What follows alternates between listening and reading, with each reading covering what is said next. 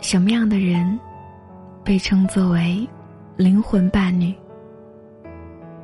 爱你而不为难你，懂你而不伤害你，付出不向你索取，你累他会觉得心疼，你哭他会去安慰，爱你却不粘着你，想你却不缠着你。